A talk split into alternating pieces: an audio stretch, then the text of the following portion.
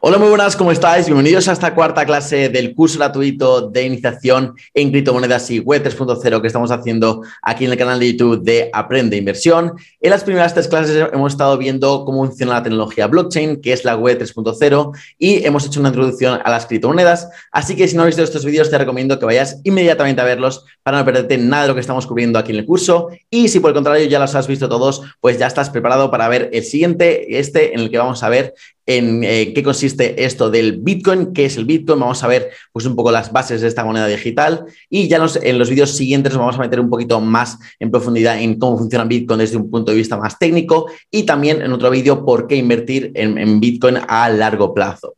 Así que vamos a empezar con el vídeo ya y bueno, al contrario de lo que muchísima gente se piensa, eh, mucha gente piensa que esto del Bitcoin es una cosa súper difícil de entender y es más fácil de lo que la gente piensa.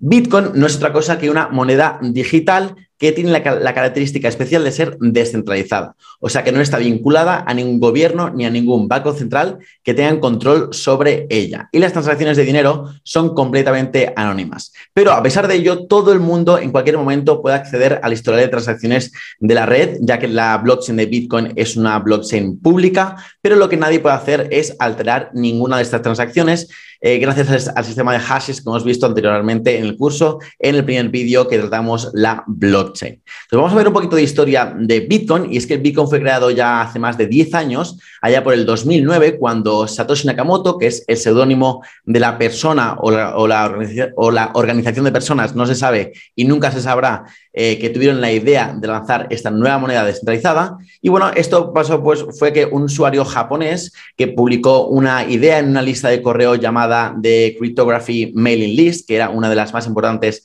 en esa época sobre criptografía y donde se compartían diferentes ideas que tenía la gente pues eh, sobre criptografía.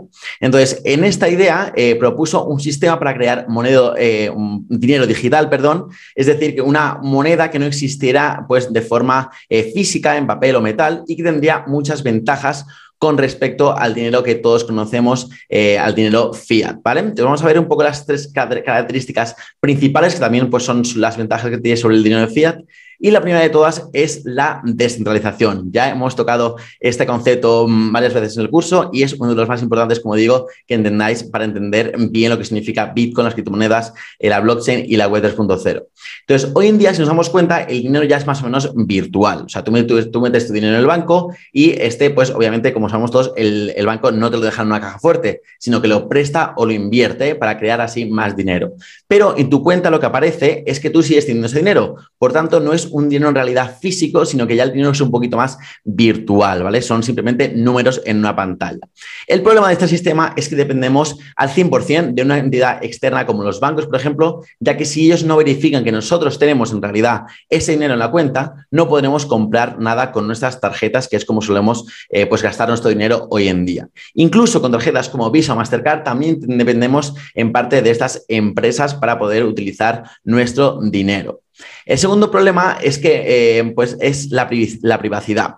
Y es que cada vez que tú compras algo, por ejemplo, en Internet, ya sea en Amazon o en cualquier página web, tú estás obligado sí o sí a poner tu nombre. Y de hecho, este mismo ya aparece en tus tarjetas de crédito o de débito. Pero sin embargo, cuando pagas tú en efectivo, cuando mm, vas a comprar, por ejemplo, al supermercado y pagas en efectivo, nadie te pregunta ni tu nombre, ni tus datos, ni dónde vives, ni nada por el estilo. Es simplemente dinero que cambia de manos, ¿vale? Y este es el concepto que eh, se quiso aplicar en el Bitcoin, ¿vale? Entonces, con Bitcoin nadie tiene que dar sus datos para mandar dinero de un lado a otro o para comprar cualquier producto o servicio. Y eso es una gran, gran ventaja en tema de privacidad.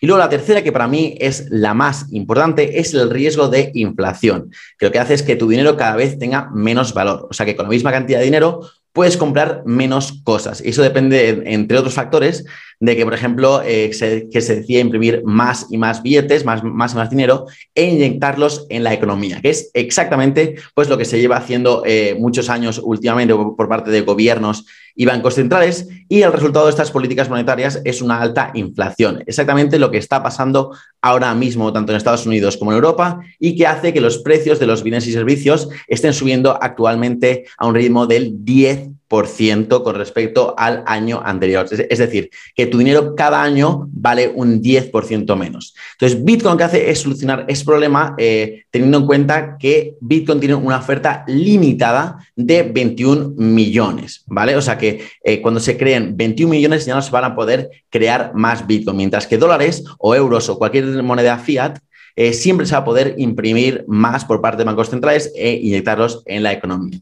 Entonces, eh, una vez estén creados, como hemos dicho, estos bitcoins, nadie podrá crear ninguno más. Y actualmente ya hay 19 millones de bitcoins en circulación, por lo que solamente quedan 2 millones por crear. Y estos mismos serán creados durante los próximos 120 años. A partir del 2140 ya no se minarán más bitcoin, aunque el nivel de creación o de minería de estos bitcoins, pues va a ser, eh, va a ir decreciendo, ¿vale? Por, por, el sistema de cómo está creado Bitcoin que veremos en el próximo, en el próximo vídeo. Pero lo importante es que te quedes con que Bitcoin tiene una oferta limitada de 21 millones y de momento la tasa de inflación que tiene es del 1,76% y encima esta tasa de inflación va a ir disminuyendo poco a poco, ¿vale? Justo lo contrario, exactamente lo contrario que el dinero fiat, el dinero fiduciario como los dólares o los euros.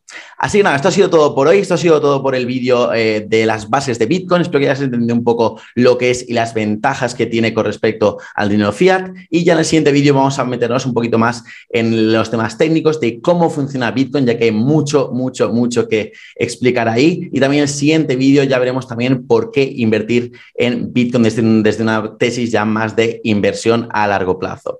Así que nada, espero que te haya gustado este vídeo. Como siempre, si tienes alguna duda o pregunta, no dudes en dejármela aquí abajo en los comentarios y te la contestaré tan, tan rápido como pueda. Y nada, muchas gracias por estar ahí. Me encantaría que, que, compartieras este vídeo para que todo el mundo pues siguiese aprendiendo eh, de criptomonedas y web 3.0. Y nada, muchas gracias por estar, ahí, por estar ahí, como hemos dicho. Nos vemos en el siguiente vídeo y os mando un saludo para todos.